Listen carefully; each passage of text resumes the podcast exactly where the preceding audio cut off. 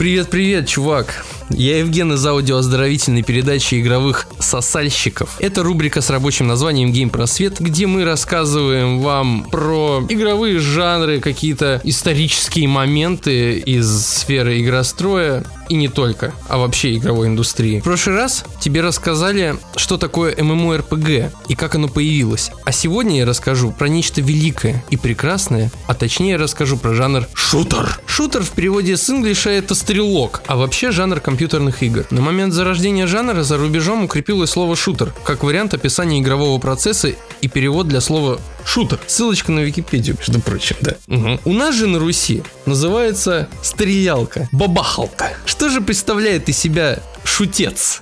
Шутан, а кто-то даже называет это скутером. Шутером называется экшен-игра с видом от первого, а может от третьего лица, а может вообще от четвертого, пятого, шестого, где игрок бегает по уровням и отстреливает вражину, земную и не очень. Как правило, уровни представляют собой хитро выдуманные лабиринты, хоть и линейные, в которых находятся враги, друзья, ну и прочие неписи. Обычно игрок должен выполнить простенькую задачу или цель. Их существует несколько видов. Во-первых, убить всех врагов и дойти до конца уровня, а второе выполнить поставленную задачу командира и дойти до конца уровня. Это все считается каноничными заданиями вообще шутера, целями шутера. Прекрасные примеры это Doom, Call of Duty, Half-Life. Предки трехмерных шутеров встречались как минимум от 1985 года Eidolon от Lucasfilm Games до 1991 года Hover Tank 3D, Catacomb 3D от ID Software.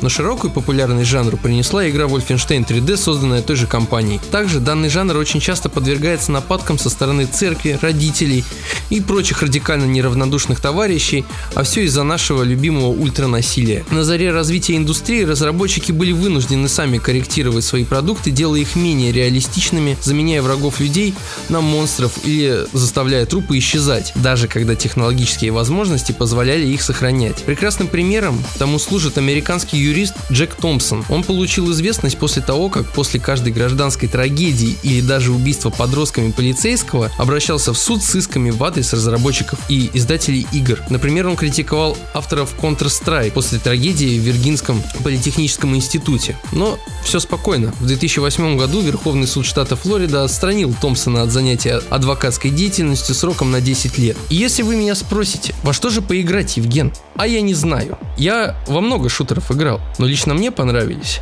Bioshock, Prey, а из старенького Half-Life. На этом все, дорогой друг. До встречи. Пока-пока.